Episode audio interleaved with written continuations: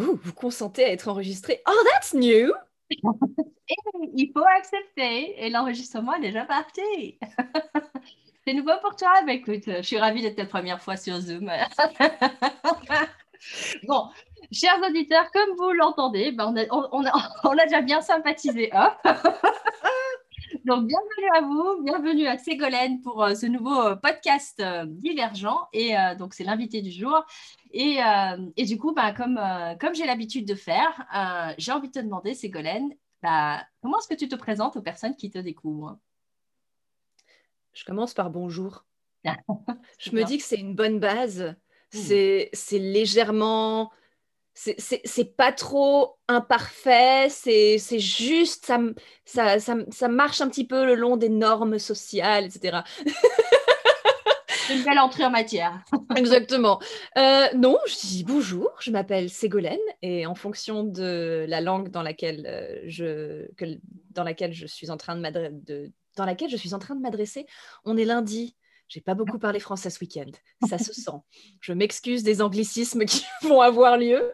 Euh, mais oui, du coup, comme j'habite à Londres et que je parle beaucoup anglais ou, allemand en fonction des gens avec qui je travaille, quand je me présente et que je dis bonjour, je m'appelle Ségolène, il va y avoir un blanc mhm. et un comment? Et après, il va falloir apprendre à la personne à prononcer mon prénom. Et je leur dis très vite, on peut dire Sego, quoique les Anglais ont, une manie de raccourcir encore plus. Donc de Sego, ouais, Sag. Excellent. Sag. Euh, sag est quelque chose que j'entends beaucoup, mais ça va. Il y a pire. Il y a pire. Hein. Je je, quand c'est quelqu'un où je sens qu'il y a un petit trait d'humour aussi, je dis, tu peux m'appeler la grenouille aussi, ça marche, il n'y a pas de problème. Froggy, Frenchy. Du coup, ça, la glace est brisée, mille morceaux sur le sol.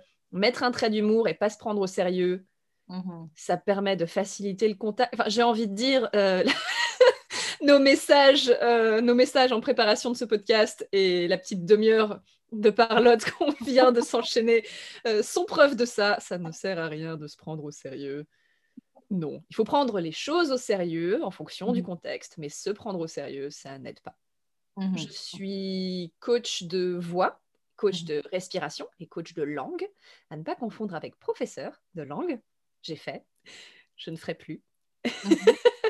Euh, je j'aide donc au niveau linguistique, j'aide les j'aide les gens à perfectionner leur prononciation de la langue, que ce hmm. soit sur scène, puisque c'est ma formation d'origine, euh, actrice, euh, comédienne, écrivain, metteur en scène, euh, chorégraphe.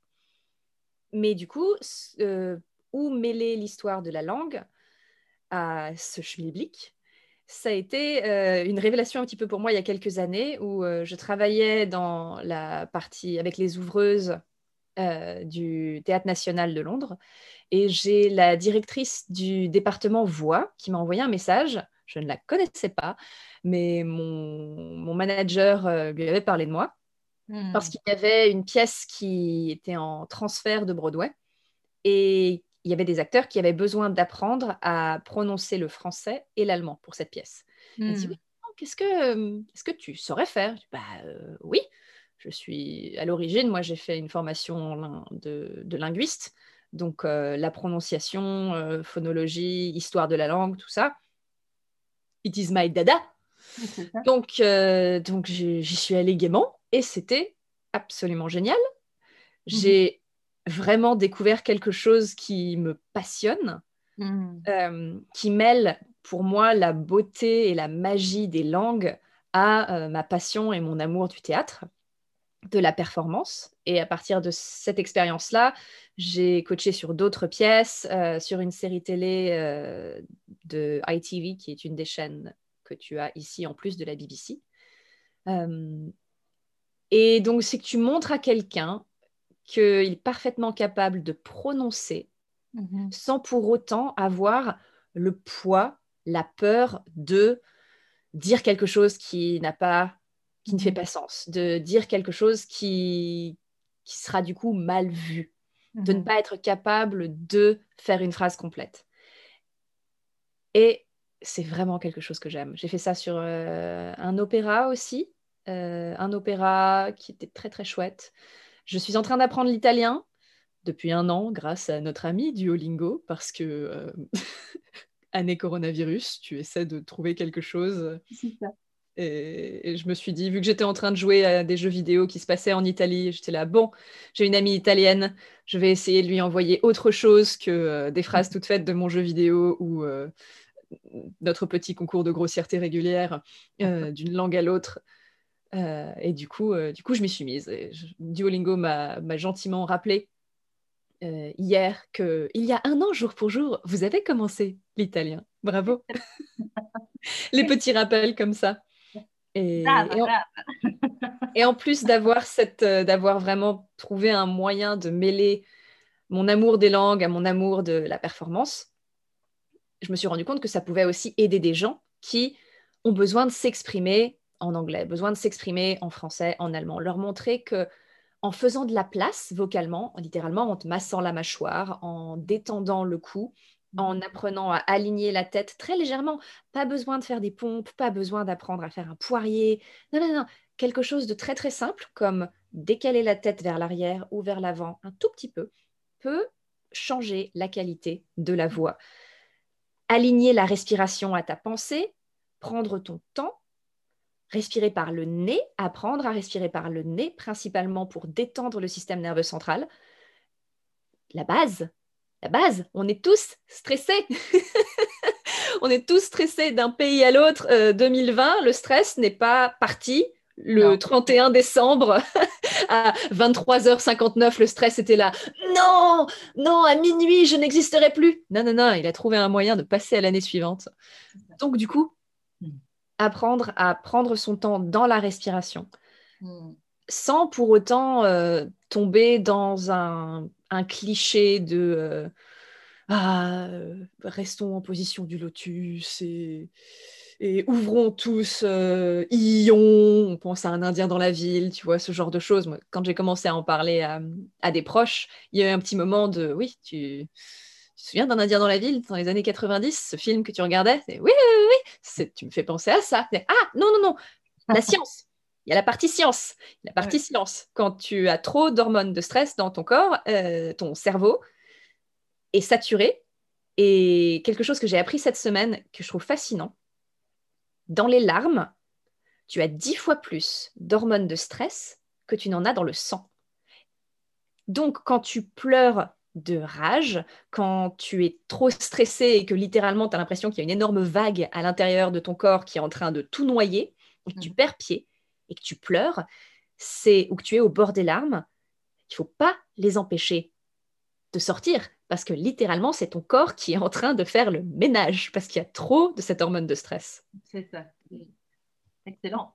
Donc c'est montrer aux gens que tu peux te détendre très simplement, que tu peux améliorer ta relation à ce que tu veux faire, à ce que tu veux dire, au message que tu veux faire passer, en sans pour autant faire des gammes.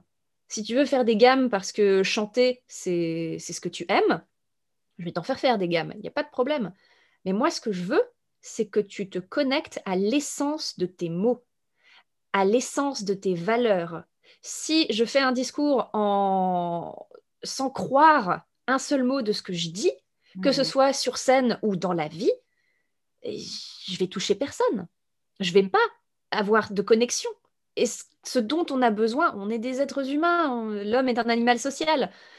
On a besoin de ces connexions. Et si, euh, si euh, cet isolement forcé qu'on a depuis euh, un an maintenant, un an et demi pour la France, je crois, et pour d'autres pays, je ne suis pas trop sûre. Mais en Angleterre, officiellement, l'anniversaire, c'était ce week-end et c'était un an on a besoin de connecter. J'ai eu plus de conversations complètement random avec des gens dans la rue cette année que je n'en ai eu de ma vie. Et pourtant, euh, voilà, mes, amis euh, m'aiment beaucoup parce que ce sont mes amis. Mais euh, il y a toujours quelqu'un qui vient de parler et toi, tu continues la conversation. bah oui. parce que comme toi, j'aime avoir des conversations avec les gens. C'est fun. Mmh mmh Ça libère ça fait du bien. Ça rappelle qu'on n'est pas tout seul. Mm. Et qu'on est aussi là pour ça. Et, voilà. Donc si, si euh, tous. Si pour changer cet état d'esprit, si pour changer comment tu te sens en dedans quand tu parles, travailler sur quelque chose d'aussi simple que ta respiration et faire un petit peu de massage à Mhm. certains points précis et apprendre à te connaître toi, c'est la solution. Pour moi, c'est un no-brainer. Après, il faut oser euh, prendre, faire le plongeon pour euh, aller apprendre à se connaître. C'est quelque chose qui peut être assez, euh, qui peut être assez intense parce que ça te permet de, de Mhm. reconnaître, de reconnaître bah, qu'il y a certaines parts de toi que tu as mis dans l'ombre parce que, parce que ça te faisait pas plaisir qu'elles soient là ou parce que tu as cru que si elles étaient visibles, ça allait te nuire et qu'il Mhm. fallait te protéger ou protéger des gens autour de toi ou qu'il fallait te sacrifier.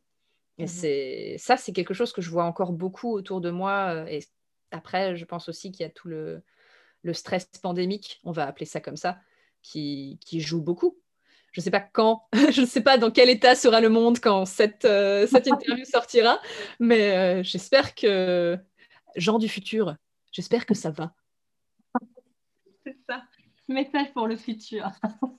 Excellent. Génial. Ok. euh, ouais, donc en fait, d'emblée, tu commences déjà très fort l'interview. J'adore. Euh, comment tu te présentes? Et hop là, tu as répondu à toutes mes questions. Non, je rigole. je plaisante.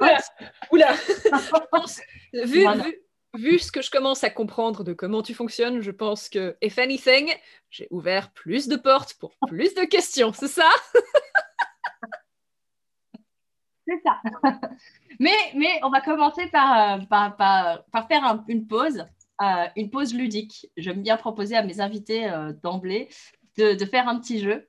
Oh oui Et, et le jeu, c'est très simplement de se prêter au jeu de euh, Ok, là, tu nous as expliqué un petit peu ben, qui était Ségolène, ce qu'elle faisait, déjà dans les grandes lignes. Si on met ça de côté, un instant, que tu n'es plus Ségolène, tu n'es plus un être humain. Ok. Si tu étais un animal, une couleur, une musique, euh, un végétal, j'en sais rien, quelque chose d'autre, tu choisis quelque chose d'autre, tu serais quoi et pourquoi? Alors, parce que moi, j'ai une réponse pour l'animal, le végétal, la couleur, le caillou. euh. je suis cette fais- personne tu, tu- tu fais ce que tu veux. Qu'est-ce qui te vient en premier? Peut-être qu'il y a plusieurs choses, hein, c'est cool. Alors, si j'étais un végétal, euh, végétal, j'ai deux options. Soit une rose, soit un mouron rouge. Un mouron rouge, euh, c'est une petite fleur en forme d'étoile. euh, qui c'est une petite fleur euh, qu'on trouve dans le nord de l'Angleterre, dans la campagne, mais aussi pas mal aux États-Unis. En France, je ne sais pas si elle est si connue que ça, euh, c'est une petite fleur en forme d'étoi- d'étoile de couleur rouge pourpre. Et quand j'étais petite, j'ai découvert un livre qui s'appelle Le Mouron rouge, qui se passe à la Révolution française et j'ai connecté à l'histoire directement, puis plus tard, je m'y suis reconnectée. Et il n'y a pas très longtemps, je m'y suis remise et du coup, le mouron rouge est de nouveau très très présent. Donc en ce moment, c'est voilà. Et la rose, parce que j'a- j'aime le parfum de la rose. C'est quelque chose de profondément apaisant pour moi. Mhm. Et si on pense alimentaire, si on pense alimentaire, euh, mélanger de la rose avec de la pistache, mélanger de la rose dans un petit, euh, une petite crème, euh, une petite mousse, euh, machin, c'est pas mauvais non plus. Il faut pas trop en mettre parce que sinon c'est comme si on, c'est comme si c'est comme quand on met trop de lavande quelque part. C'est voilà, c'est le, le parfum que, que Mère Grand a, a- a oublié dans le coin de son armoire pendant des années, et puis d'un coup qu'elle te dit j'en ai pas mis trop. C'est là tu dis ouf, en fait non, ça a tourné. Euh, donc faut pas trop en mettre, mais quelques gouttes d'essence de rôle ou alors d'huile essentielle de rose mélangée à de, de l'huile de coco pour se masser le corps. C'est Mm. le truc qui me détend, qui fait du bien. Donc rose ou mouron rouge pour le végétal. Pour l'animal, un lion. J'en ai déjà la crinière. Ah, les invités ne le voient pas. Ah, c'est dommage, euh, dit-elle. Non, l'animal, ce serait un lion. Mhm. Euh, parce que pour moi, le lion, c'est c'est signe de... c'est pas tant le côté roi de la jungle, mais c'est le côté noblesse de cœur, hmm. Pas forcément noblesse de titre, parce qu'il y a une grande différence entre les deux, euh, surtout de nos jours, je trouve. C'est, pour moi, c'est le protecteur ou la protectrice des valeurs, parce que la lionne est aussi puissante que le lion, euh, différemment sur, un différent, sur différents plans. Et je trouve qu'il y a beaucoup de beauté dans leur pelage, dans beaucoup de vidéos. Bon, j'ai voilà, passé du temps à regarder des mimes et des vidéos trop mignonnes de gens qui font des câlins à des lions. Et je sais que moi, je ne le ferai jamais parce que euh, je ne suis pas, euh, je ne suis pas la, femme qui murmure à l'oreille euh, du lion sauvage des savanes. je pense que moi, si le lion me croise, je vais me faire miamer un petit croc par-ci par-là. Mmh. Donc, mais il y a beaucoup de noblesse de cœur, il y a ce côté protecteur hmm. euh, que, avec lequel je m'identifie beaucoup. Si j'étais un caillou, alors j'aime le quartz rose parce que je trouve qu'il y a quelque chose de très doux, mais euh, j'aime aussi beaucoup les pierres bleues. Le lapis lazuli qui a un bleu très très profond. C'est ah t'en as un J'en ai, euh, ai un quelque part. Est-ce qu'il est derrière moi Non, derrière moi, euh, j'ai ma petite collection de cailloux. Enfin, une partie de ma petite collection de cailloux. J'en ai, ai quelques-uns. Je, je, je, remercie beaucoup une de mes amies qui a ouvert le champ des possibles euh, avec, avec les petits cailloux, mais c'est aussi quelque chose que, que moi, je, je connaissais étant enfant. Euh, parce que mes... j'ai eu la chance d'avoir d'avoir une enfance très très chouette euh, avec des parents qui nous encourageaient à tester plein de choses. Et quand nous étions en, vacances l'été en Savoie, on était dans la montagne et mon père avait pris un marteau et un burin et on était allé chercher nos propres cailloux, nos mmh. propres cristaux. Et tu trouvais du quartz, ce genre de choses. Et alors, lapis lazuli, c'est pas vraiment un truc que tu trouves dans Savoie. Je, je préviens du tout, non. du quartz, euh, du quartz. Il y avait un musée, il y avait un musée euh, dans le village, ville, dans la ville, village qui était pas loin de là où nous étions, où nous allions régulièrement, tous les ans. C'était un des trucs où on allait pour voir les, voir les nouvelles pièces qui avaient été apportées. Et il y avait une, une géode améthyste qui faisait euh, peut-être un mètre un peu plus d'un mètre de, longueur, un mètre trente, quelque chose comme ça. Et c'est l'une des choses les plus belles que j'ai que j'ai jamais vues, je pense. Vraiment, c'est assez fascinant de voir comment la roche se creuse et qu'à l'intérieur, tu as tous ces, tous ces cristaux de, de, violet foncé ou clair en fonction de leur disposition et la façon dont les couleurs se sont harmonisées complètement naturellement pour créer cet effet de profondeur. C'est aussi pour ça qu'on appelle ça une géode. Les, les, cristaux qui sont au fond sont beaucoup plus foncés que ceux qui sont proches de, des ouvertures, de, de l'ouverture, et c'est quelque chose d'assez fascinant. C'est belle et en même temps, c'est beau quand tu y réfléchis, parce que plus tu vas dans la profondeur des choses, plus ça paraît sombre de loin, mais quand tu es dedans, et eh ben, c'est beau et c'est tout ça. Allégorie, magie, chose. J'adore. alors, tu as dit quoi? Tu as dit animal, végétal? Non, et alors après, j'avais, je ne sais plus ce que j'ai proposé. Euh, je, dis, je dis des trucs qui me viennent comme ça, donc euh, musique, euh, couleur, peu importe. Mais donc, donc, du coup, tu disais quartz rose, lapis lazuli, et puis tu nous as parlé améthyste, du coup? Améthyste, j'aime beaucoup et l'aigle marine parce que c'est un bleu clair euh, qui, pour moi c'est un, un, bleu. C'est aussi une j'ai appris ça dans la symbolique de, de, plein, de plein de cailloux. La l'aigle marine c'est une pierre qui, qui est très connectée à la libération vocale. Mmh donc du coup euh, comme ça a été une des premières pierres vers lesquelles je me suis tournée quand euh, je, je, suis j'ai décidé de me replonger dans, dans les cailloux Mhm. Euh, bah, en, en, ayant complètement. Euh, je suis, je, c'était quelque chose qu'on explorait étant enfant, mais après, entre-temps, rien. Donc, euh, quand je suis allée dans une petite boutique de cailloux à Londres, j'étais là, bah, petite machin, je, trouve ça joli. Alors après, c'est hair. Donc, on, regarde de loin, c'est beau. Et un jour, on s'en offrira une très jolie. Mais, mais pour moi, c'est un petit caillou qui a énormément de force et qui pourtant est clair, bleu, parfois limpide, presque transparent. Et, je trouve qu'il y a beaucoup de, de force dans justement cette transparence. Mm. Et que le fait que beaucoup de personnes associent ça à la libération vocale, eh ben, c'est peut-être pas si anodin que ça. C'est ça. On dit qu'on choisit les, les, pierres inconsciemment, intuitivement. Donc, euh, ça, ça, me fait sourire, ouais. Complètement. Ok, cool. Euh, bah, écoute, tu m'as déjà, tu m'as déjà du coup permis de, de, de et permis aussi à, nos auditeurs de, de, voir des petits, un petit patchwork déjà de, de, de, Ségolène, on va dire ça comme ça. On, voyage un peu, hein, parce que parler de Haute-Savoie, tu es à Londres, donc on, on, on, sent bien que bon, il y a du mouvement. Euh, mais du coup, ce que j'aurais bien envie de te proposer, puisque c'est le propos du podcast, c'est euh, de t'inviter à nous raconter ton histoire. Tu la commences où tu veux, tu en dis ce que tu veux, et tu la termines où tu veux, et on a le temps. C'est une grande question, ça. Hmm. Ah, le propos, c'est d'écouter des histoires uniques et singulières de résilience. Donc, avec ça, tu, sais déjà, ça, c'est le cadre. Après, il est large, donc euh, c'est un faux cadre. c'est un faux cadre. Euh, les faux cadres, ça peut être très joli. Euh, où commencer? Où commencer?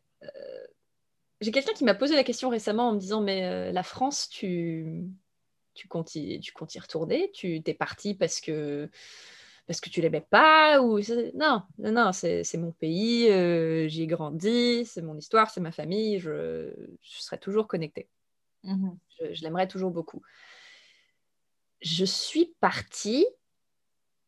Alors euh, hmm, j'ai fait euh, fait une licence qui où c'était deux ans en France un an en Allemagne. Et la troisième année donc j'étais à Bonn. J'ai faisais mes études et en même temps, j'ai travaillé un petit peu pour un, journal, euh, un grand journal allemand qui s'appelle Die Welt Zeitung. Et pendant cette troisième année où déjà tu es en train de pas te stresser à écrire ton mémoire et essayer de survivre euh, tout ce que ça implique, euh, je postulais pour les, je vais utiliser des guillemets, grandes écoles euh, en France pour le journalisme. J'ai postulé à huit écoles différentes. Je suis allée passer les tests euh, où tu te retrouves euh, entre 100 à 2000 dans une salle hmm. à faire le même test et qu'à la fin, ils n'en prennent qu'une trentaine ou qu'une quinzaine en fonction des écoles. Et je les ai toutes ratées. Je les ai toutes ratées. Et je me souviendrai toujours du jour où j'ai eu le dernier résultat J'étais, j'ai reçu le dernier résultat en ligne et j'étais en Allemagne chez moi. je me suis, je suis allée m'allonger sous mon lit, enfin, sur mon lit, sur mon lit, sous ma couette, la, couette au-dessus de la tête, complètement, euh, les larmes, tout le, j'ai tout raté. Mmh je suis nulle. Je n'ai pas réussi et c'est de ma très grande faute parce que ça veut dire que je suis une idiote Mmh J'avais envoyé un petit SMS à ma maman pour lui dire Non, j'ai pas eu. Et maman a appelé. Maman a appelé et, donc il y a eu un silence au téléphone parce que j'étais en train juste de pleurer. Mmh et la seule phrase que j'ai réussi à dire, c'est Ça veut dire que je suis nulle. Ça veut dire que je suis nulle. Et j'y croyais dur comme fer. Mmh j'ai une maman très aimante qui est allé tout de suite. Allez, on va mettre le frein. ça ne veut pas dire que tu es nul du tout. Ça veut dire quelque chose de complètement différent. Et j'ai continué de chercher. J'ai continué de chercher, voir ce que je voulais, parce que j'étais, je voulais faire du journalisme pour, euh, pour équilibrer avec mon, mon, rêve et ma passion de, de théâtre et de jeu, et avoir entre guillemets, un vrai diplôme, parce que mhm. c'est malheureusement un discours qui est encore très présent dans l'univers artistique. Tu es censé avoir un vrai métier, parce que les métiers d'art ne sont pas des vrais métiers. Uh-huh. ce qui est quand même quelque chose. Vous consommez de l'art tous les jours, les gens, vous en consommez tous les jours, vous lisez des livres, vous écoutez de la musique, vous regardez des pièces de théâtre, vous écoutez des podcasts enregistrés, parlés. C'est c'est quelque chose d'artistique, c'est de la communication, c'est une expression. Donc le fait de dire que nos métiers ne sont pas valides et ne sont pas des vrais métiers, Ouais. je vais rester poli. Je vais rester poli et on va s'arrêter là. Mais du coup, j'ai trouvé euh, une école Mhm. au Pays de Galles. Et je ne connaissais rien au Pays de Galles à part quelques épisodes de d'une série euh, d'une série qui s'appelle Doctor Who, euh, qui est une série avec un c'est un seigneur du temps, c'est un alien, un maître du temps qui voyage dans une cabine téléphonique bleue et qui va de qui travaille qui, qui voyage à travers l'univers, le temps, l'espace, les planètes et c'était très chouette. Euh, et c'était tourné là-bas.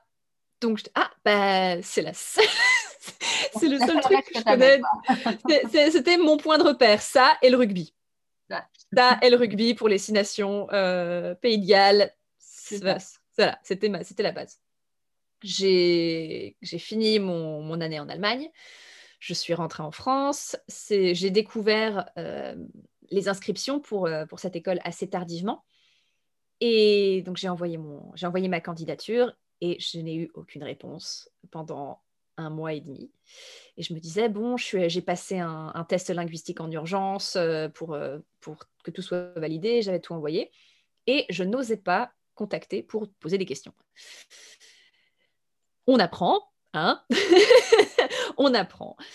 Euh, et un jour, j'en parlais avec maman à table. Il disait, Bah, écoute, euh, on va prendre le téléphone et tu vas les appeler. Tu sais parler anglais, donc tu vas les appeler. Je ah bon? D'accord. Donc, on prend le téléphone, on appelle, et euh, je tombe sur l'administrateur qui dit, bah oui, non, mais on a reçu votre dossier. Attendez deux secondes. Et il me passe, il me transfère à la directrice. Il dit, oui, non, mais Ségolène, euh, oui, mais euh, moi, j'ai moi j'ai mis euh, validé sur ton dossier. Donc, je comprends pas pourquoi tu n'as pas prévenu. Et donc, elle, elle me... Attends deux secondes. Elle, me... elle a... s'est sortie de son bureau, je pouvais l'entendre marcher dans le couloir, aller voir l'administration et dire, écoutez, j'ai validé ce dossier il y a, il y a trois semaines, pourquoi?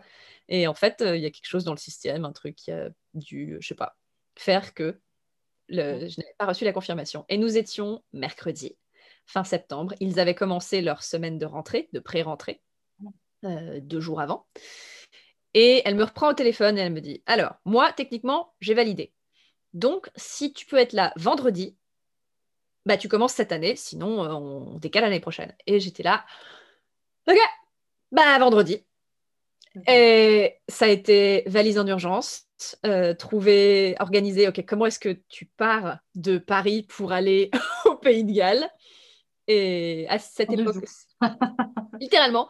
Et ce... il n'y avait pas de vol direct le jour où je voulais partir, le jeudi du coup. Donc euh, j'ai dû faire euh, Paris, Amsterdam, Amsterdam, Cardiff. Je suis arrivée à Cardiff à 22h30, 23h.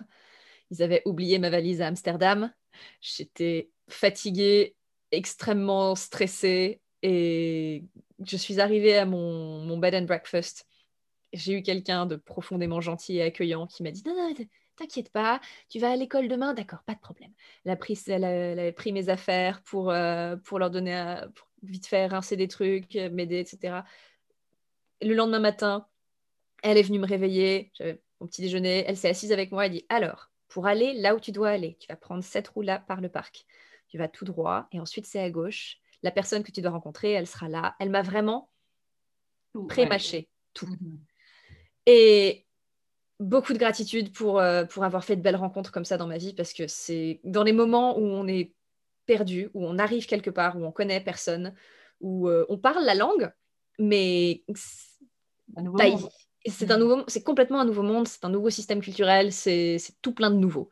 Nouveau, c'est chouette. Euh, c'est le, les périodes de nouveau, je trouve que ce sont les moments où tu as les deux pieds le plus sur le sol. Mm. Parce que tu es obligé de faire attention, d'apprendre à connaître ce, nouveau terrain. À partir du moment où on ne fait plus attention à l'endroit où on marche, c'est peut-être qu'il faut changer quelque chose. Il faut qu'il y ait quelque chose de nouveau, il faut qu'il y ait une nouvelle connexion qui se fasse pour redécouvrir l'endroit où on est. Et, voilà, c'est comme ça que j'ai fini à Cardiff. Et j'ai commencé mon, master en, journalisme international. Et en même temps, j'ai vu qu'il y avait euh, des auditions pour euh, la, compagnie de théâtre de, de, l'université. Et à ce moment-là, je n'avais pas joué depuis, oh gosh, 2006. Euh, j'avais fait beaucoup de chants entre-temps, oui, 2006 à peu près, un an ou deux après mon accident. et du coup, je j'avais jamais joué en anglais. Et je me suis dit, bon, écoute, tu vas aller t'amuser une dernière fois. Tu n'auras pas de rôle. Mais tu pourras toujours aider euh, autrement. Et puis, c'est juste pour que tu t'amuses. J'ai fini avec un premier rôle dans une pièce de Shakespeare. Et j'étais là, je, vais devoir apprendre à connaître Shakespeare parce que moi, je connais des traductions. je vais devoir apprendre plein de choses. Euh, et en fait, euh, bon, j'étais déjà amoureuse de Shakespeare en, en français, mais quand j'ai découvert en fait la simplicité du texte en anglais, hmm. je dit en fait euh, non, c'est c'est beau, c'est simple, ça. Euh, ça. parle du cœur. Hmm. Et je suis restée un an, ça devait être un an, et puis après j'ai bifurqué sur un deuxième master en relations publiques, communication, euh, et j'ai continué donc à travailler avec la compagnie de théâtre de l'université. Et la fin de l'année arrivait et j'étais là, bon, moi, maintenant, c'est maintenant ou jamais. J'ai toujours voulu aller dans une école où des acteurs que j'admire, comme Roger Moore, comme Anthony Hopkins, j'ai toujours voulu aller dans une école. Donc je me suis mis à regarder où est-ce que ces gens-là étaient allés. Et ils étaient tous allés au même endroit. Donc j'ai fait des enquêtes sur quel type de cursus ils offraient, s'il y avait une possibilité d'avoir quelque chose sur un mi-temps donc, mhm. pour pouvoir travailler en dehors, parce que bah, faut vivre quand même. Hein. Mhm. Et j'ai postulé un master qui, malheureusement, à cause de la crise de coronavirus, va, euh, va s'éteindre, parce que bah, c'est compliqué. Et c'était un master qui, qui s'appelait le Text and Performance et qui permettait de de travailler le jeu, mais surtout beaucoup de travailler l'écriture. Et j'avais une phobie de l'écriture. Hmm. Euh, écrire des articles, pas de problème, c'était des faits. C'était des faits, c'est pas moi, c'est pas. il y, a un mur, il y a un monde entier entre toi et ce que tu écris. Et ce que tu écris, ouais. Et euh, j'ai fait la procédure de candidature, j'ai eu un entretien ensuite, et pendant l'entretien, je l'ai dit, ce qu'on m'a dit, alors, si tu voulais te spécialiser en mise en scène ou en écriture, qu'est-ce que tu choisirais? Et j'ai dit, bah, la mise en scène, je vois ça comme une position de pouvoir à l'époque. Euh, donc, j'en ai un petit peu peur. Mais par contre, l'écriture, ce serait bien parce que bah, j'ai une phobie de l'écriture. Et le, monsieur qui avait en face de moi, qui se trouve, je l'ai appris ensuite en commençant mon cursus, était le directeur du département écriture, m'a regardé comme si j'étais un ovni. Et il m'a dit, comment ça se manifeste? Bah, euh, Quand j'écris quelque chose de personnel, ou de créatif, j'ai un peu le sentiment que quelqu'un euh, prend une grande lame et fait un Z à l'intérieur de ma cage thoracique, met la main à l'intérieur et essaie d'enlever mes organes, mais comme c'est sur un élastique, ben, ça part pas. Et après, prend la même épée et me la plante dans le genou. Et ça continue de faire mal, mais rien ne se passe et je suis dans la souffrance. D'accord. 12 heures plus tard, je reçois la confirmation que bienvenue, bienvenue à RADA, bienvenue à, à The Royal Academy of Dramatic Art. Et j'ai pleuré beaucoup parce que c'était, je voyais le avant et après. Hmm. Et ça a été deux ans, puisque j'ai réussi à le faire en mi-temps en, travaillant en dehors. Ça a été deux ans de, de travail sur l'expression et sur la connexion en fait à ce que je veux transmettre, à hmm. ce que je, à ce dans quoi je suis douée et à ce que j'aime et comment est-ce que on peut lier tous. On n'a pas forcément toujours besoin. Il y a des gens, pour eux, c'est très clair. Ils ont besoin de faire une seule chose. Mhm. Et ils le voient et ils le font. Il y a d'autres personnes, et je m'inclus dans ce lot, qui sont passionnés par énormément de choses, qui sont doués et qui savent faire beaucoup de choses et qui restent longtemps, malheureusement, avec beaucoup de douleur, dans l'illusion que tu es obligé de faire un choix pour ne faire qu'une seule chose. Mais il y a un moyen, il y a toujours un moyen, j'y crois vraiment, où on peut vraiment mêler toutes ces compétences. On peut mêler, on peut choisir déjà celles qui nous font le plus vibrer, mhm. celles dans lesquelles on est bon et où on se sent bon, parce que c'est aussi ça. C'est pas juste être bon, avoir les compétences. C'est si tu sens que tu es bien dans ce que tu fais, ça veut dire que tu es bon dedans. C'est ta zone de génie. Comment est-ce que tu peux mêler tout ça? Et c'est comme ça que du coup, à l'instar de euh, certaines figures littéraires que je considère comme mes, mentors, euh, Sherlock Holmes, Arsène Lupin, Cyrano de Bergerac, c'est ma base, et euh, Percy Blackney dans Le Mouron Rouge, tu es capable de créer ta propre profession. Ça, c'est Sherlock Holmes. lui, il était dans l'ennui et dans la drogue, que moi, je n'ai pas eu, mais qui explique que je suis allée créer ma propre profession et mhm. c'est pour ça que je suis unique au monde. si, si quelqu'un dans une histoire l'a fait, c'est que peut-être je peux le faire dans la vraie vie. Moi, je pars du principe qu'on peut trouver autant de force, autant de motivation, d'inspiration dans quelque chose de fictif, dans une fiction, dans un jeu vidéo, un film, une série télé, un livre, une pièce. Tu peux trouver autant d'inspiration, de motivation, de force et apprendre à te connaître que tu ne le ferais en lisant un livre de self-help. Mhm. Et du coup, j'y suis allée à fond. Et après avoir fini mon cursus, j'ai progressivement donné naissance à, mon petit bébé qui s'appelle The Artful Athlete, euh, qui a pris plusieurs formes, le coaching étant toujours une forme de base, mais, je, mais qui me permet aussi de, de jouer et d'explorer ce que j'aime dans l'humain, mhm. les émotions, euh, montrer aux gens comment elles nous servent. Il y a tout le côté scientifique, mais il y a aussi tout le côté pratique, tout le côté euh, expérience, tout le côté vécu qu'on a tendance à, mettre sous le tapis ou à, ne pas écouter.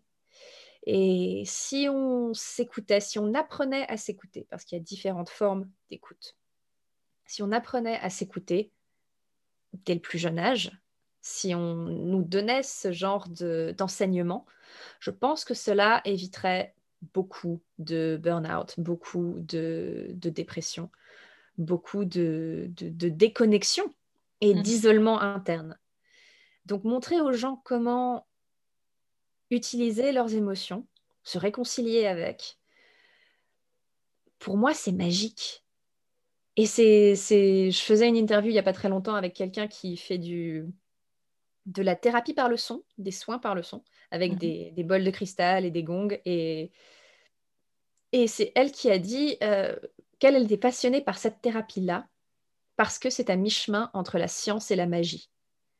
Et je pense que travailler sur ses émotions, travailler sur sa voix, sur les voix VOIX, VOIE, mhm. c'est aussi une façon de marcher entre la science et la magie. Parce que tu as tout le côté pratique. Par exemple, quand tu es entrepreneur, il faut que tu apprennes à utiliser euh, tes réseaux sociaux convenablement. Il faut que tu apprennes à mettre ton site en ligne, à trouver, à organiser les, les rendez-vous. Tu as toute la partie technique. Il y a aussi mettre en place ta méthode, etc. Et tu as aussi juste la magie, ces moments de connexion profonde avec les gens où du coup, d'un coup, il y a un espèce de eureka, il y a une flamme qui illumine leur visage et c'est là que tu sais que oh, c'était magique. Et ils s'en vont et ils vont faire leurs choses. Mhm. Et tu les verras, tu les verras. Moi, je garde toujours un œil sur mes, sur mes anciens clients de loin, je regarde ce qu'ils font. Et, et c'est là que tu vois comment la magie s'est mise en place. Mhm. Comment ils ont enfin compris que eux étaient magiques aussi. Et, et je suis restée ici après mon cursus parce que j'étais bien, parce que je suis dans un coin de Londres, j'ai beaucoup de chance, euh, j'ai beaucoup d'amis qui ont déménagé 50 000 fois à travers Londres. Et moi, c'est la première chambre que j'avais visitée. Euh, je suis dans une colocation et avec des gens, les mêmes personnes depuis toutes ces années. Et c'est un coin, on a un petit bout de parc euh, qui ressemble à une forêt, c'est un parc écologique, ils appellent ça. Et c'est entretenu par une association caritative qui travaille avec une ferme aussi qui est juste sur, à, 10 minutes à pied de chez moi. On a beaucoup de nature, on a beaucoup d'eau. C'est un havre en dehors du hustle bustle, du bruit, de la, du côté euh, busy et bruyant qu'une capitale peut avoir. Et surtout, bah, Londres, c'est quand même une, une grosse capitale. C'est ça. Il y a... je, j'aime beaucoup la France, j'aime beaucoup mon pays, enfin mes pays, parce qu'entre-temps, euh, j'ai nous avons fait des petites euh, recherches généalogiques et une arrière-grand-mère était luxembourgeoise d'un petit village qui s'appelle Vassabelley, euh, qui est pas, pas loin d'ailleurs, je pense, de toi, à mi-chemin sans doute. Et pendant la Seconde Guerre mondiale, il y a eu des frontières qui ont été déplacées et du coup, le Luxembourg, il y a quelques années, disait bah, si, pour des raisons historiques ou autres, vous avez un ancêtre qui était luxembourgeois, mais vous n'avez pas hérité de la, de la nationalité luxembourgeoise, viendez donc, on en parle. Et donc, euh, mon père y est allé, et a fait ses papiers. Et donc, après, bah oui, vos enfants, ils y ont droit aussi. ah, bon, bah, pourquoi pas? Et littéralement, moi, c'était, bah écoute, pourquoi pas? C'est juste une, c'est une façon de reconnecter au patrimoine de la famille. Mmh, mmh, mmh. je, connais très peu de choses sur le Luxembourg au moment où nous enregistrons. je, sais que d'ici plusieurs semaines, mois, d'ici, euh, plusieurs semaines, j'aurais, j'aurais fait de gros progrès. Mais euh, c'est un, c'est un pays qui est très romantique. Il y a beaucoup de verre parce que météo. Euh, mais c'est aussi je sais que c'est une partie de moi, du coup. Je suis quelqu'un qui est très. J'aime beaucoup et je trouve que on gagne énormément à faire ce genre de travail d'exploration généalogique, d'exploration de soi, euh, de l'histoire de la famille. Ça permet, euh, ça permet d'apprendre à se connaître. C'est une autre façon d'apprendre à se connaître. C'est une autre façon d'être euh, ton propre Indiana Jones et de faire tes recherches archéologiques. Mhm. ça, te ça te connecte à tes racines. Quand tu connais tes racines, tu peux encore plus décider de ce que tu veux faire grandir, ce que tu veux faire pousser. Mmh, mmh, mmh. Et, c'est ça que c'est chouette. Euh, peut-être qu'un jour, je, repartirai en Allemagne, peut-être qu'un jour, je repartirai en France. Mais pour le moment, je suis... Euh, j'ai beaucoup de chance. Pour le moment, j'ai beaucoup de chance et je sais que j'ai beaucoup de chance et j'ai beaucoup, beaucoup, de gratitude pour, euh, pour toute cette aventure et toute cette expérience. ça, fait, euh, ouais, il y a pas mal de, rebondissements dans, ton, dans ton parcours. Et, euh, et puis, tu as, placé deux, trois mots-clés comme ça, à l'air de rien, vite fait. Donc, je vais revenir dessus. des mots-clés, non, je sais pas si c'est des mots-clés, mais tu vois, il y a des choses qui ont, qui ont retenu mon attention. Et donc, du coup, j'aimerais bien, si tu veux bien revenir euh, en arrière. Donc, bien sûr. tu, bah, déjà, donc, tu parlais au départ, bah, tu es, es, en France, et dans cette dans cette quête de, euh, euh, et dans cette souffrance aussi par rapport à tes refusés à plusieurs, euh, à plusieurs écoles et tout ça, et, tu en déduis du coup que tu es nul, et donc c'est génial que ta mère te recadre par rapport à faire et être. Hein. C'est, le truc habituel, enfin la base, j'ai envie de dire, dans les confusions. donc ça, c'est top. Mais j'aimerais bien quand même, justement, si on fait un zoom là-dessus, déjà pour commencer, et même peut-être à d'autres endroits, je ne sais pas si tu remarques si on fait un pas de côté, est-ce que tu as, euh, quand tu as des moments comme ça durs où tu te retrouves sous la couette et que tu n'en peux plus et que, et que tu te dis des trucs pas cool par rapport à qui tu es, etc. Donc, ces moments d'obstacles, difficultés, tu as parlé d'un accident aussi. Donc, j'imagine dans ces moments-là où tu es dans le creux de la vague, on va dire clairement, ben, c'est quoi tes, euh, tes stratégies pour euh, rebondir justement, pour, euh, pour euh, arriver à... C'est quoi Tu es plutôt, tu vois, tu parlais d'introspection, tu as l'air quand même d'être aussi quelqu'un qui a plein de trucs en cours en même temps. tu parlais aussi de cette notion de ne pas avoir à choisir les projets, c'est de faire... Donc du coup, tu vois, je me demande, c'est le propos du podcast, c'est vraiment ça. C'est y a avant la résilience, il y a un truc qui se passe, et puis de la, entre la résilience et la divergence, donc la capacité d'avoir des solutions à un problème donné, ben, il y a aussi quelque chose qui se passe. Et c'est ça que j'aimerais bien euh, zoomer, si tu veux bien, pour savoir comment est-ce que toi, tu, voilà, tu, tu peux observer de, de, ton fonctionnement avec tous ces moments de vie que tu as déjà euh, vécu. Euh, comment tu fais? Ouf Bon lundi euh... oh là là. Euh, alors, je pense personnellement que on ne se rend pas forcément compte de notre capacité à être résilient. c'est quelque chose, et même de nos, euh, de nos, de nos méthodes pour nous sortir de, de ces moments-là, Mhm. euh, c'est quelque chose qu'on apprend à connaître au fil des embûches, au fil, des, au fil des, des hauts, des bas, qui peuvent être très, très bas parfois, et des choix qu'on fait et des gens qu'on a autour de nous. Euh, c'est vrai que j'ai eu, oui, c'est vrai que j'ai eu quelques embûches, quelques embûches euh, au niveau santé et puis euh, au, niveau, au niveau de la tête. Euh, parce que quand tu pars du principe que tu es complètement nul et que, et que ta valeur, ta valeur est définie par si oui ou non tu finis dans une grande école. Et c'est pas quelque chose que mes parents ont mis dans mon corps ou dans ma tête, ça du tout, mais c'est quelque chose que le système scolaire français Mhm. Ça. T'avais euh, quelque part. Burine, euh, burine, marteau, euh, faux, faucille, tout ce que tu veux, ils y vont à fond. Et, et moi, en tout cas, quand, euh, quand j'étais à l'école, c'était un message de fond.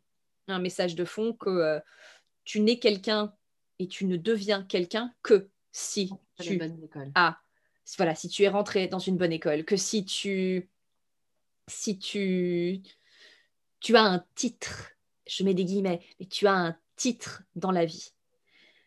Et si c'est pas le titre que, si c'est pas un titre que la société apprécie, eh ben, eh, eh- eh ben, tu, tu peux oublier ton existence. Tu, tu peux, tu, tu n'es, euh, tu n'es, t'es- t'es quelqu'un, t'es, t'es pas quelqu'un, t'es rien. T'as pas de valeur. Ça remet en, en cause même ta valeur. Exactement. Ça Mhm. remet en cause ta, ta- ta raison d'exister. Mm. Et c'est quelque chose que moi, j'étais une petite fille très studieuse, très anxieuse de, de faire bien. Voilà. J'avais pas forcément. J'étais pas une tête de classe. J'étais pas euh, première, etc. Mais je, je mettais mon, mon cœur et je, je- j'y allais à fond. Et quand j'avais décidé quelque chose, j'y allais et je l'avais. Je- J'allais la voir. J'allais la voir. Et surtout avec ces tests-là, je m'étais mis en tête que j'avais, j'avais mon truc tout précis pour euh, j'allais rentrer dans une école, j'allais faire les deux ans que ça te demande de faire et après du un coup, plan, quoi. J'avais mon plan et que du coup après ça euh, je pourrais faire euh, un conservatoire d'art dramatique en France ou voilà j'aurais j'aurais je pourrais faire les deux je pourrais être journaliste et écrire et en même temps et en même temps jouer et faire ce que je voulais Ouais. mhm. et bah, ce qui est quelque chose que beaucoup, euh, beaucoup de beaucoup de, d'artistes que, que j'admire font. Il y a beaucoup d'artistes qui écrivent des colonnes.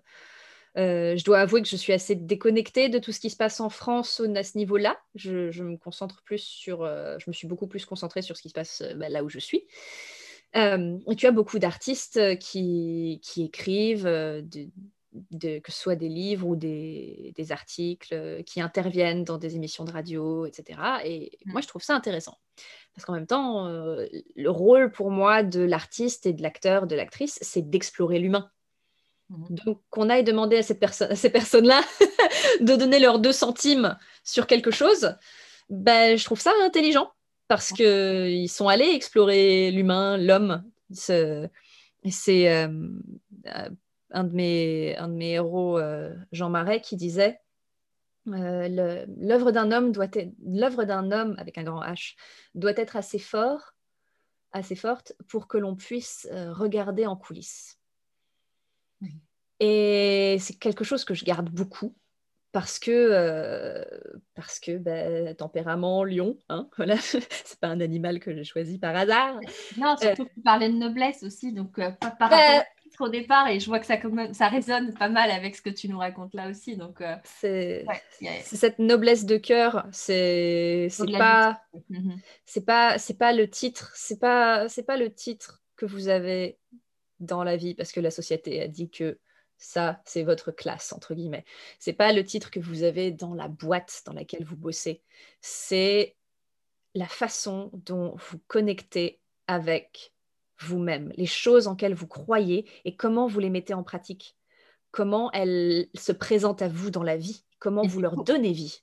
Et du coup, tu crois en quoi, toi, justement, quand tu es dans le fond du trou et que, et que tu, tu, tu es, du coup, j'imagine que c'est pas à ce moment-là que tu vas croire, enfin, ça va pas te, te Ah soutenir. ah non, euh, de croire que, euh, Du que- voilà. Donc, du coup, c'est quoi les croyances? Enfin, Je sais pas, là, tu vois, tu, vas, tu viens de dire une citation, donc je me demande, ok, tu sais, des fois, il y a ce genre de ressources-là, de mentors ou quoi, donc, quand tu es dans le creux de. Ouais, quand tu es, es, au fond du trou, là, tu n'en peux plus. Euh, et, et, là, il y a un moment où tu as une phrase peut-être, ou comment ça, ça, ça, se manifeste chez toi? Dans ces moments-là, qu'est-ce que c'est? Qui te donne cette envie de dire, ok, allez, let's go, je me lève, je sèche mes larmes et j'y vais, j'avance. Et puis après, euh, et puis après j'envisage le possible. Euh, alors, ça a évolué parce que moi, j'étais quelqu'un qui, au début, ça ne va pas, je, je n'en parle à personne. Je, ça ne vous regarde pas.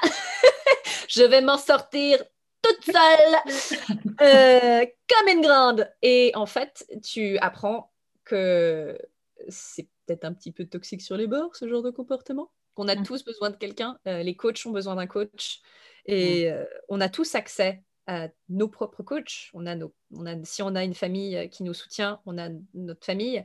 Euh, j'ai aussi la chance d'avoir des amis en or, honnêtement, des amis en or. Euh, j'ai eu un moment assez, une période assez difficile en, février mars. Et j'ai la chance d'avoir des amis qui m'écoutent, qui me, qui me rappellent ce que j'ai fait. Il dit là, ça va pas. Très bien. Pleure un bon coup, évacue, t'en as besoin. C'est comme ça qu'on fait de la place pour du nouveau. C'est ce que tu nous dis tout le temps. Du coup, là, tu me dis que, ça, que, que tu es nul, que tu n'arrives à rien, que tes efforts ne, payent pas. Mhm. ne payent pas, etc. Mais quand tu voulais ça, tu l'as obtenu. Quand euh, tu l'an dernier, tu ne savais pas ce que ça allait donner financièrement pour euh, X ou Y raison, et d'un coup, tu as réussi à décrocher plein de clients, mhm. et tu étais dans ta zone de génie, et je ne t'ai jamais vue aussi heureuse et aussi fière ensuite de nous montrer les résultats de tes clients. Mhm. Oui, c'est vrai, oui, tu pensais que... Tu pensais que il y a, il y a 2019, je me, suis, euh, je me suis beaucoup flagellée parce que je n'avais pas réussi à écrire un livre en un mois. Mhm. Voilà, voilà. Il y a des gens qui peuvent écrire un livre en un mois. Très bien. Ouais, j'ai complètement, euh, voilà, et ça s'est pas fait. Et, du coup, après, c'était ma faute, ma très grande faute. Et j'ai une amie qui m'a dit, euh, oui, alors, euh, écoute, on va travailler ensemble sur ton livre. Moi, je te propose une date de sortie le 21 juillet. C'était la, date où on se parlait. C'est pas logique. C'est dans un an. Ah bon? Pourquoi? Et voilà. Et j'ai des amis qui prennent mon histoire, qui prennent mes efforts, qui prennent les choses que eux, ils ont vues, ils m'ont vu mhm. faire et qui me rappellent que c'est là que j'ai ma force. Mhm. Et que je suis capable de, que je leur ai montré. Même si, quand je, quand je dis je leur ai montré, j'essayais pas de leur prouver quelque chose. C'est juste que j'étais dans ce que je faisais et qu'ils l'ont vu. C'est ça, ils ont observé, donc ils font un effet miroir, c'est ça. Enfin, ils, sont, ils, te, ils, te, ils sont témoins de tes bons coups, quoi, quelque part. Exactement. Et, et, et, ceux qu'on aime et ceux qui nous soutiennent, ils sont témoins des bons coups et ils sont témoins aussi des moments où quand ça va pas. Mm-hmm. et, et, quand tu viens de, de, de, triompher dans quelque chose, ils vont te dire, tu te souviens, il y a un mois, tu pensais que tu n'allais pas le faire. Tu as mhm. vu où tu en es maintenant? Tu, peux apprécier? Donc, moi, je pense qu'on peut gagner beaucoup à, faire confiance à, notre, notre système de soutien hmm. euh, qui peut se présenter sous des formes euh, surprenantes parfois, mais que c'est un peu essentiel quand même. Et récemment, j'ai eu un moment de mou où j'ai fini sous la couette. C'est parce que, voilà, c'est... Humain, quoi. voilà, humain de base. Et justement, je suis... Euh, j'ai en rangeant, en rangeant mes affaires ici, j'avais retrouvé ma cassette à écouter de quand j'étais petite du Moron Rouge. Euh, et j'étais là, ah oui, c'est vrai, en plus il y avait un film que j'avais vu et c'était devenu un de mes films préférés. C'était une, adaptation de deux des histoires euh, en 1982 qui est sur YouTube. Chut. Euh, et du coup, j'ai fini sous ma couette à regarder ce film. Et à la fin, le, héros dit juste à, l'héroïne euh, Ah, think me, the lady's a poet. C'est Ah, cette femme est un poète. Et intérieurement, je me suis dit C'est vrai ça hmm. C'est vrai ça, je suis un poète. Merci, merci de me le rappeler. Merci de me le rappeler que, que, je, que je pouvais faire ça. J'ai eu une période très difficile en, en 2000, 2016 et la chose qui m'a portée pendant, pendant ces, ces deux mois où j'étais en train de conscientiser le fait que je travaillais pour quelqu'un qui, qui m'abusait mentalement, Mhm. euh, ça a été grâce à un jeu vidéo. Je me suis reconnectée aux jeux vidéo. Je jouais avec mes frères quand j'étais petite. Et après, bah, la vie, tu déménages, euh, tu te dis, pas le temps, pas de console. Et j'avais pas beaucoup d'argent à l'époque. Euh, et j'ai appelé une amie euh, très tard, un soir, en lui disant Je suis sur le point d'acheter une PlayStation. J'ai pas... Techniquement, je peux pas me justifier cet achat. Qu'est-ce que je fais? Et elle m'a très gentiment dit Ségolène, tu sais pertinemment que j'en veux une et tu sais pertinemment ce que je vais te répondre. Parce que tu sais que je pense que on a tous besoin de jouer aux jeux vidéo, donc tu vas forcément l'acheter. Tu as appelé moi parce que tu savais que j'allais pas te dire euh, non, c'est pas raisonnable financièrement. Euh, et je n'étais pas consciente que j'avais fait ça pour ces raisons-là. Mais du coup, j'ai investi dans une PlayStation et un jeu qui allait avec, qui était un jeu d'aventure, d'exploration, euh, un- euh, qui s'appelle Uncharted. Et c'était le quatrième qui était sorti à l'époque. Et c'est une histoire avec des frères, euh, des pirates, un truc Indiana Jones moderne, mais avec du vol et une petite compétition et, et une relation fraternelle. Et, et les hauts et les bas que ça peut, que ça peut, euh, qui sont Mhm. liés à ça. Et ça m'a permis d'évacuer beaucoup, de m'échapper. Et dans cette- ce moment de cet échappatoire de, de jeu, de retrouver des choses que j'aimais avant, des, des passions que j'avais. J'avais une passion pour les jeux vidéo avec mes frères. C'était quelque chose, c'était pour moi, c'était la famille, c'était un moment de rigolade, un moment où Ségolène ne sait pas jouer à Mario Kart, clairement, que je serai toujours dernière et que je l'assume, mais que je peux jouer à plein d'autres trucs et être très bonne dedans. Et Mhm. c'était reconnecté à, à une partie de moi, mais l'amour que j'ai pour ma famille Mhm. et, et la connexion que, qui est liée à ça. Reconnecter à mon livre il n'y a pas longtemps, à l'histoire du Mouron Rouge, c'était me souvenir que quand j'étais petite, moi, l'histoire d'aventure, ça me faisait du bien. Que des héros qui, qui triomphaient, c'était quelque chose qui... C'était des modèles pour moi. C'était, euh, je suis mon propre héros aussi et, et je vais y arriver. C'est oui, intéressant parce qu'effectivement, ça, ça fait un peu comme un, un, un fil. Donc, cette stratégie-là, donc j'entends qu'il y a un peu ce côté, bon, ben, la première phase, tu, tu passes très vite dessus, mais j'entends quand même qu'il y a la première phase d'accueil de ce qui se passe. Donc, euh, si tu T'es es obligé. voilà. De, toute façon, si tu veux de la résilience, il faut passer par cette phase-là, sinon, c'est pas de la Et comme ça, tu apprends à connaître l'émotion. Tu apprends à connaître Ouais. l'émotion. Et comme ça, quand elle revient à un moment donné, tu peux te dire Ah, oh boy, elle revient. Ok. opération, euh, opération. euh, alors, il y en a, puis il y en a, c'est opération couette. Il y en a, c'est le chocolat. Moi, c'est le fromage de chèvre. Voilà. Euh, voilà, ch- ch- chacun ses trucs. C'est Ok, après que tu, tu aies fait ça, en fait, là, je vois qu'il y a comme deux, euh, c'est super intéressant parce qu'il y a deux, comme deux, deux, possibilités qui s'offrent à toi. C'est que euh, je vois qu'il y a, une, partie, en fait, de reconnexion, mais euh, reconnexion à toi à travers l'écoute de tes émotions et reconnexion à toi à travers, euh, bah voilà, un, film, un jeu vidéo ou quelque chose qui te ramène à, à un doudou, quoi, quelque part, Oui. euh, passé, j'ai envie de dire, un truc comme ça, donc qui te permet de te cocooner, et donc de prendre soin de toi et, et comme ça de pouvoir rebondir. Donc ça, c'est la première phase. Euh, et puis, il y a aussi ce côté de, bah, de reconnecter avec les personnes et euh, d'avoir, comme tu disais, un, un système de soutien euh, en place. C'est une des ressources du coup que, que tu as qui te permet du coup de pouvoir, parce que pour pouvoir euh, voir des solutions possibles, quelque part, bah, juste avant, je vois qu'il y a comme euh, ce truc aussi de dire, bah, OK, j'ai des personnes qui sont là pour me dire, hey, rappelle-toi un peu d'où tu viens. Euh, Il y a un peu ce côté-là, rappelle-toi un peu d'où tu viens, ce que tu as déjà accompli, où est-ce que tu en es, et pour les bons coups aussi, capable de te dire, hey, tu te rappelles qu'il y a X temps, tu disais que c'était pas possible, et là, tu y es. Euh, donc, prends le temps de savourer, parce que je- je- j'entends qu'il y a comme ce truc de... Ah, c'est, une fois que c'est fait, euh, c'est, presque ça compte plus déjà. On est déjà sur le, sur le truc d'après. Euh, je, je, je sais pas pourquoi je dis ça, hein, parce que ça, ça me parle absolument pas.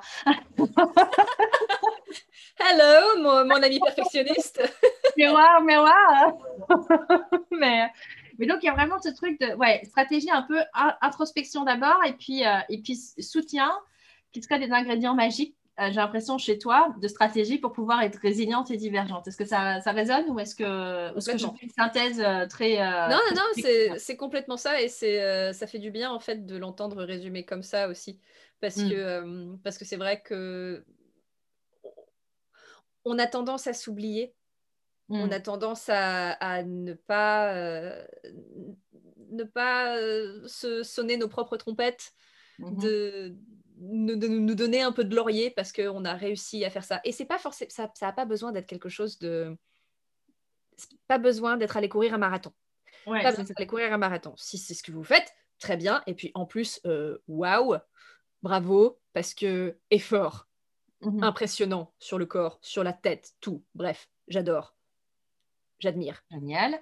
Mais ça peut être aussi, quand on est dans un bas, ça peut être quelque chose d'aussi simple que euh, sortir pour s'acheter des fleurs. Mm. Ça peut être quelque chose d'aussi simple que je me suis fait à manger. Je, j'ai pris soin de moi, je me suis, je sais pas, je me suis lavé les cheveux, je me suis, je suis, je me suis, je suis allée me promener et je me suis assise sur un banc et j'ai regardé la rivière ou j'ai regardé un arbre. Ça n'a pas besoin d'être mm-hmm. un truc, euh, un truc olympique. Ouais, c'est ça. Ranger sa chambre ou ranger un morceau de sa chambre, ça peut être suffisant. Mhm. et ça, c'est même suffisant. C'est juste, on a fait quelque chose dans un moment où on ne se sent pas de le faire, dans un moment où on n'a pas le courage, où on se dit, où on est dépassé par beaucoup et qu'on est en train de se noyer en dedans, mais on mhm. l'a quand même fait. on l'a quand même fait. petit pas du coup, c'est ça? C'est cette notion de, il y a pas, y a, enfin petit pas, mais pas dans le sens euh, petit ou grand et de d'échelle de, de valeur. On est d'accord, mais vraiment ce truc de ben, en fait, c'est le, comment l'exploit, on va dire ça comme ça, héroïque, pour parler en mode héros, euh, de justement prendre soin de soi quand tu es, euh, es, vraiment au fond du trou et tout aussi héroïque que la personne qui va faire euh, finalement le marathon dont tu parlais. Waouh, qui est génial. bien sûr. il n'y a pas d'échelle de ah ça fait moins bien que l'autre en fait. C'est que c'est un effort tout aussi impressionnant ou comme je dis héroïque euh, d'une personne. C'est en fonction, c'est en fonction des paramètres de la situation. Euh, c'est quelque chose que mm. j'ai une amie qui m'a dit récemment. Elle me dit euh, Ségolène, tu nous dis toujours small steps, baby steps. Donc petit pas, bébé pas. C'est oui. C'est ça veut dire quoi quand tu nous le dis? Bah moi quand je dis small steps, baby steps, quand tu regardes un bébé, il fait des petits pas assurés, mais pour lui c'est déjà un énorme succès parce que bébé avant il rampait sur le bidou. Ou bébé il s'accrochait à tout pour rester debout. c'est ça. Mais il avance. Mais il avance. Mhm. Et dans cette situation, c'est déjà énorme. Mhm. Quand euh, tu es au fin fond d'un épisode très, très déprimant, mhm. faire quelque chose d'aussi simple, peut-être que changer ses draps, que euh, se faire à manger pour soi, ranger sa chambre. ouais, c'est ça. Quand tu es au fond du trou, déjà rien que manger, prendre ta douche et euh, tout ça, c'est déjà des exploits, quoi. C'est déjà c'est déjà des petits pas de bébé. C'est ça. Mm. C'est le début de quelque chose d'autre. C'est le début de quelque chose d'autre. Quels sont les petits pas de bébé que tu peux faire? C'est la question que qu'on se pose. Du coup, c'est, euh, je rajoute la troisième étape. En fait, une fois que tu as euh, justement, euh, bah, tu as pu te reposer ou te recharger, je vais te ressourcer dans ton système de, soutien au sein de ton système de. Alors après, justement, dans les solutions possibles, c'est les, small, les, petits pas, euh, les small steps, baby steps pour, euh, pour aller petit à petit gagner des victoires, on va dire des petits, des petits exploits héroïques, euh, mais pas avec cette notion de petit, grand, mais vraiment se, voilà, se, se, foutre la paix quelque part par rapport à ah, je me compare, à, il faut que je fasse un truc de fou, sinon ça ne vaut pas. non, en fait, par rapport à l'émotion, l'énergie dans laquelle tu es à cet instant-là, de faire un, un, petit quelque chose. Quoi. Ok, cool. Du coup, euh, je crois que ça fait, euh, un petit moment qu'on est en train d'échanger. J'aurais envie de te proposer, du coup, pour, euh, terminer ce, cet échange qu'on a eu aujourd'hui, c'est qu'est-ce que tu as vraiment envie de transmettre? Peut-être que tu l'as déjà, un truc hyper important que tu as déjà dit et que tu veux ramener, mais peut-être pas. Mais quel serait un message que tu aurais envie de transmettre aux auditeurs du podcast Divergent pour, vraiment ouvrir leur champ des possibles et leur dire, OK, bah, s'il y a un truc que moi j'ai appris de mon parcours, de mon histoire, et que je trouve vraiment important de, ouais, de pouvoir euh, remettre en avant, bah, ce serait ça. J'aurais envie de, d'offrir quoi, du coup, à nos auditeurs comme message? Vous avez toujours les moyens de redéfinir votre impossible. Mm. Impossible, c'est pas quelque chose qui existe, tout comme la perfection. Mm. Il y a ce que vous- ce qu'on voit comme étant notre impossible. Mais en, en s'y attelant lentement, en s'y attelant avec conscience, en prenant le temps et en se donnant le temps, on arrive à redéfinir ce qui, ce qu'on voyait comme une espèce d'énorme montagne, un infaisable, Mm. et le transformer en quelque chose de simple pour nous, de, Mhm. de décomposer les étapes, de pas se mettre une pression parce que on n'est pas arrivé en haut de la montagne aussi rapidement que ce qu'on avait décidé Mhm, mhm. et que les choses s'apprennent et se réapprennent. Moi, je pars du principe que euh, je ne sais absolument rien. Socrate. Exactement. si tu pars du principe que tu ne sais rien, tout est nouveau. Tout est apprenable, tout est réapprenable. Tu peux ouvrir, couvrir, découvrir, recouvrir. Tu peux tourner un objet dans tous les sens. Mm. Et c'est pareil avec le niveau de la, avec le, le domaine de la connaissance. C'est pareil avec le domaine de la conversation. C'est aussi pour ça qu'on a, qu'on a, qu'on a papoté aussi, aussi longtemps avant d'enregistrer. Parce que clairement, on est sur le même principe. Mais c'est comme quand j'ai des gens qui viennent me voir et qui me disent Ah non, mais moi, de toute façon, chanter, euh, chanter euh, c'est pas possible parce que j'ai pas de voix, etc. Ou j'ai une voix moche. Je dis Non, non, non, non, non. Pas une voix moche. Tu as décidé que tu avais une voix moche. Tu as décidé que, et décidé sans être forcément conscient, Ouais, c'est que, mais que le son de ta voix était quelque chose dont il fallait que tu aies peur. Mhm, mhm. Parce- à co- pourquoi? Pourquoi? Qu'est-ce qui te fait peur dans ta voix? Qu'est-ce qui te fait peur dans le fait d'exprimer et de laisser ton instrument? Parce que littéralement, c'est deux Mm. cordes dans un, petit, dans un petit rond de cartilage qui fait du son. C'est la même chose que sur une guitare, sur un violon. Voilà. Qu'est-ce qui te fait peur dans ce son Dans la libération de ce son Dans cette, cette expression musicale, sonore de ce que tu portes dans ton cœur et dans ta tête et dans ton corps? L'impossible, ça n'existe pas. Connecte-toi à tes valeurs, écoute-toi et avance à ton rythme. Avance à ton rythme. On va pas se laisser, euh, on va pas se laisser euh, mener à la baguette par euh, des, préjugés de société qui disent qu'à partir d'un certain âge, tu es censé avoir l'animal de compagnie, les cinq enfants, la maison, le prêt immobilier, etc. Non, non, non, non. Tu décides de ce que tu veux faire de ta vie et tu as tout le temps du monde. Encore plus qu'il y, y a il y a plusieurs années, parce qu'on vit plus vieux. Ouais. Mhm, Donc tout est décalé. mhm. Prends ton temps. Et s'il y a quelque chose que tu vois comme un impossible, moi c'était la course, tu vois, cette année c'était la course. Euh, pour quelqu'un qui enseigne la respiration aux gens, moi c'était respirer pendant courir, comprends pas, comprends pas. Et j'ai passé, euh, premier confinement au Royaume, au- à Londres, j'ai passé, euh, j'ai passé neuf semaines à apprendre à courir et à respirer. Et maintenant, euh, j'ai fait une pause en décembre, janvier, février, et je m'y suis remise début mars. Et euh, je, je cours en respirant de façon tellement détendue.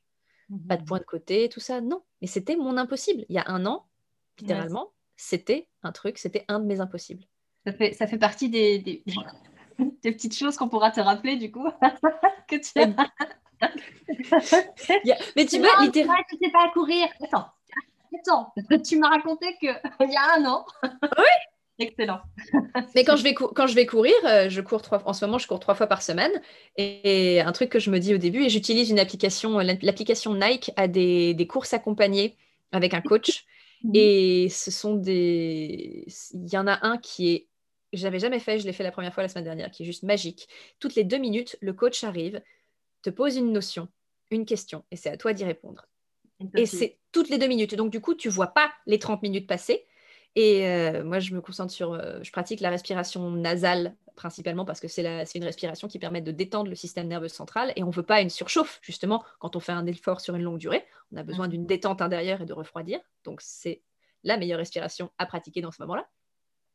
Mais c'est aussi le Hey, dit, je ne sais plus quelle notion c'est, je crois que c'est au milieu de la course, et il dit un truc du genre qu'est-ce, chaque moment de chaque course est une nouvelle course. je suis là, ah, oui, en soi, oui, puisque tu commences un nouveau run, mais la course, c'est pas nouveau. Et en fait, mon raisonnement pendant que je courais, c'est bah, si pour toi, techniquement, c'est encore nouveau parce que tu as commencé il y a un an. Et il y a un an, tu pouvais pas faire 30 minutes d'affilée. Tu pouvais mhm. pas avancer. Et chaque course est une nouvelle course parce que c'est, elle va être influencée par si tu es fatigué, si tu as bien dormi, si tu as bien mangé ou pas, si tu es stressé. Tout ça va venir. Donc chaque course a des nouveaux paramètres. Donc chaque course est une nouvelle course. Une nouvelle, c'est ça, une nouvelle, euh, une découverte. C'est magique. C'est trop fort. écoute, euh, bah, écoute, j'ai pris beaucoup, beaucoup, beaucoup de plaisir à t'écouter, moi, euh, pour, euh, pour cet épisode du podcast. Je te, ouais, je, je pense que nos, nos auditeurs aussi auront eu plaisir à, rire aussi à gorge déployée de temps en temps, parce que bon, je me viens d'entrer, tu vois, de. On, on, a pris ça très au sérieux sans se prendre au sérieux, donc je trouve que c'est cool. C'est exactement, c'est incarné pour le coup. Euh, donc, euh, donc, du coup, ouais, vraiment, merci d'avoir euh, pris ce temps d'échange. et je pense que voilà, il y a pas mal eu de pépites. Et puis, tu nous as partagé aussi ton, ta stratégie. Donc, chacun en, prendra ce qu'il y a à prendre aux endroits où il y a à prendre. C'est le propos du podcast. donc, merci beaucoup pour ça. Et du coup, je te dis à très, très bientôt. À très bientôt. Et merci d'avoir écouté les gens.